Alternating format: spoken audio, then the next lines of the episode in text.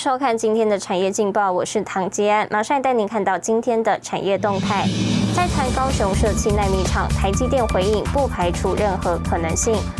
华丽规划随台积赴亚利桑那设据点，抢五纳米材料供应商机。工研院携手安谋，打造台湾为亚太半导体生态系中心。国巨股林会通过整并齐力新百分之百股权案。来关心台股。金元双手台积电、联电今天出现获利了结回档走势，台股在开高后随即下杀，盘中一度下跌百点，所幸有传产股驰援，航运股强势反弹，季线一万七千三百九十八点有守。法人指出，上市柜八月营收公布期进入尾声，个股受到基本面影响波动人大。不过，由于近期外资有明显转为买超的动作，加上电子股表现相对其他类股抢眼，若电子确定接棒主流类股，台股还有行情可期。短线需先确认季线支撑力道的强弱，提供给您参考。接下来，请看今天的财经一百秒。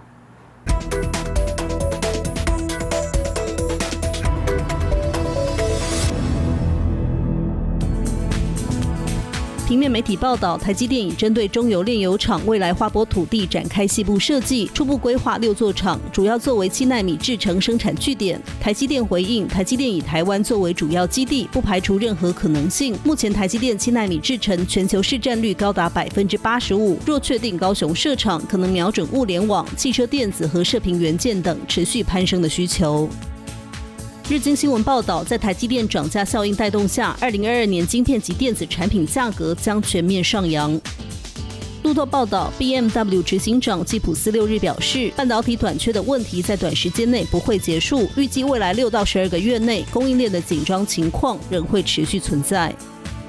中国电商龙头京东集团周一宣布委任徐雷为集团总裁。截至目前，京东创办人刘强东已卸任多达数十家公司的法人代表、董事长或其他高管职务。新唐人亚太电视整理报道。半导体供不应求，台湾除了推动亚洲高阶制造中心，还要推动半导体先进制程中心。工研院携手半导体晶片核心细制材大厂安谋，今天宣告成立新创 IC 设计平台，将协助新创公司结合关键 IP，进一步提升台湾 IC 设计产业在全球的市占率。工研院携手二动作新创 IC 设计平台正式成立。半导体晶片核心系制材大厂 ARM 与工研院携手合作，为台湾新创打造 IC 设计平台。背后的推手是工业局，串联一站式 ALT 平台服务架构、晶片整合方案，提升台湾新创 IC 设计产业的成长动能。台湾除了推动亚洲高阶制造中心之外，我们也要推动台湾是半导体先进制程中心。AI、五 G、大数据及物联网需求大增，半导体产业持续成长。工研院产科国际所预测。二零二一年，台湾 IC 产业产值达四点零一九兆元，其中 IC 设计产值约一点一九四六兆元，年增百分之四十点一。为吸引更多新创投入 IC 设计，工研院携手 ARM 解决新创公司在创业初期无法取得足够的 IP 授权问题，加速新创实现创新想法。我们想办法先把它晶片化，晶片化就是我需要有 IC 就是细制材，然后我才可以做 IC 设计。最后做 IC 的制造，把它晶片化之后呢，想办法把它整个就是模组系统把它做出来，最后把它产品化，帮助这个新创团队能够成为他们在做产品设计、在筹资、在做一个 operation 的最强的后盾，然后呢，继续推动台湾在半导体产业领先的一个二十年、三十年，甚至未来的五十年。工研院表示，每年都有数个到十多个新创公司透过一站式平台把商品推出。这次和 ARM 共同建构的 IC 设计平台，将协助新创公司结合关键 IP，进一步提升台湾 IC 设计产业在全球的市占率。新唐人亚太电视林家伟、李晶晶，台湾台北报道。带您看到今天的国际重要财经报纸讯息。彭博社：巴西经济学家下修明年经济成长展望，预估明年将持续升息。金融时报：全球企业并购金额于夏季期间创历史新高，今年以来已达四兆美元。华尔街日报：变种病毒疫情扩散，商务旅行复苏不如预期。日本产经新闻：日本与五成企业未达残疾人就业规定，怕运促企业改革。再生能源是全球发展的重要课题，电池可储存再生能源被视为重要的战略物资，高安全性是各家厂商的研发重点。台湾前三大锂电池芯与电池模组制造商董事长翁玉芬握有防爆防燃烧专利，获日本大厂机器人采用，首度在镜头前公开生产线。接下来的专题带您直击。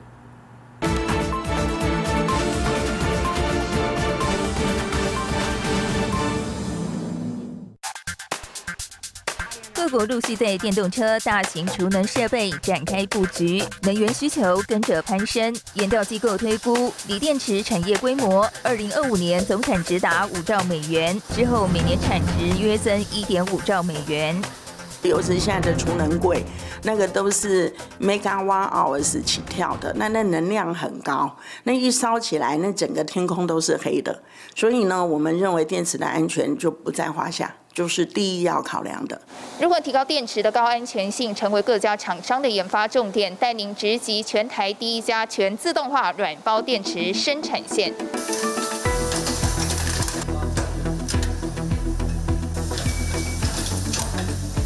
把隔离膜跟极板剪在一起，将大小固定，再经由机械检测进行封装。软包电池不需要金属壳，外观类似铝箔包，规格轻薄短小，是消费电子穿戴装置首选。另一个常见的18650圆柱电池，则用在电动脚踏车、电动摩托车等，因应未来产业需求，业者提升电池性能。1860也可以做到，呃，像是高温，好，或者是低温。那软包的话呢，呃，我们有因为有防爆又有防燃烧，所以非常适合，尤其现在国内啊，这个再生能源最需要的储能柜。董事长翁玉芬以电池安全为己任，与工研院合作，将防爆高安全性的锂电池专利材料 Stoba 结合公司二十多年电池组装经验，成功开发电池模组，或日本大厂导入机器人应用。印度呢，呃，也很多很大的财团都有找我们，啊，要技术合作。那我们也觉得非常有信心的，应该可以寄转给他们。再生能源是全球的重要课题，电池可储存再生能源被视为重要的战略物资。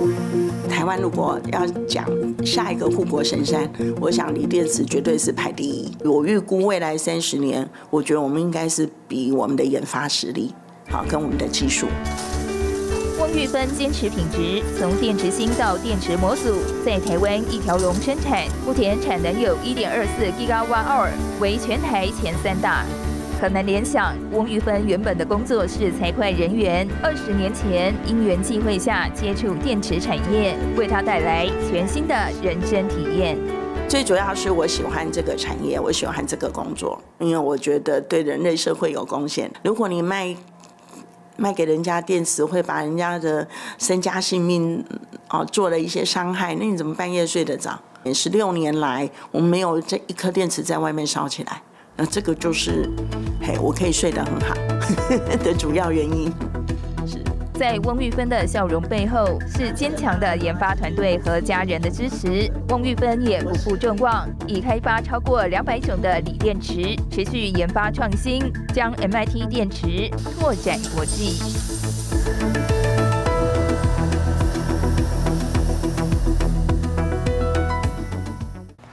带您看到明天九月八号星期三有哪些重要的财经活动？日本公布七月贸易收支、Q2 GDP；加拿大央行利率决策、联准会合皮书；劳动部发布最新无薪假统计。谢谢您收看今天的产业劲报，我是唐杰安，我们明天再见。